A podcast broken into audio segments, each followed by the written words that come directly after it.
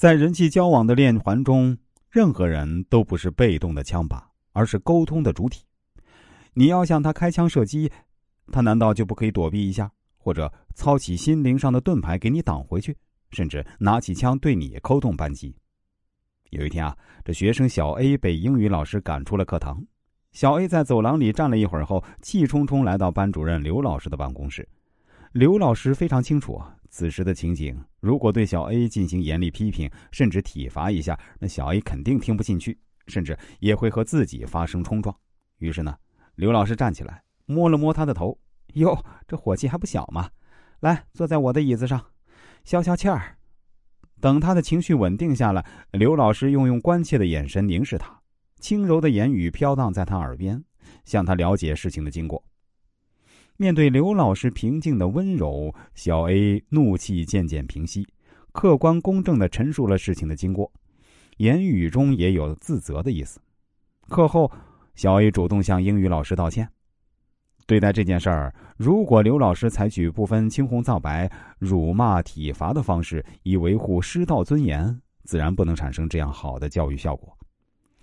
通常，很多老师都在为脱掉学生身上的某件大衣而狠吹北风，但是啊，刺骨寒冷的北风只会激起孩子们对立情绪和逆反心理。北风固然凶猛，可结果却事与愿违。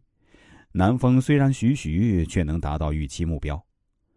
在某中学的校园广播操比赛中，因为准备不充分，加上现场发挥不佳等原因，本来被大家一致看好的三七班，结果却得了倒数第二。宣布成绩那天，可怜的孩子们坐在教室里等待班主任吴老师的暴风雨。这些吓得连头也不敢抬的学生，吴老师看到后清了清嗓子，饱含深情的唱起了《阳光总在风雨后》。唱着唱着，吴老师流泪了；听着听着，学生们抬起头来，眼里都噙满了泪水。情到深处自感人，感人心者莫乎于情。吴老师的真情打动了学生，从那以后，学生的自信心更强，干劲儿更足。期末学校先进班级评比，三七班名列其中。为人师者要时时领会南风效应。多给学生一点徐徐南风，少吹一点凛冽北风。正如魏书先生所言：“当学生犯错时，应先避开问题的实质，把学生从犯错误的阴影中带出来，走到温暖的阳光下，给学生一个愉悦的心情。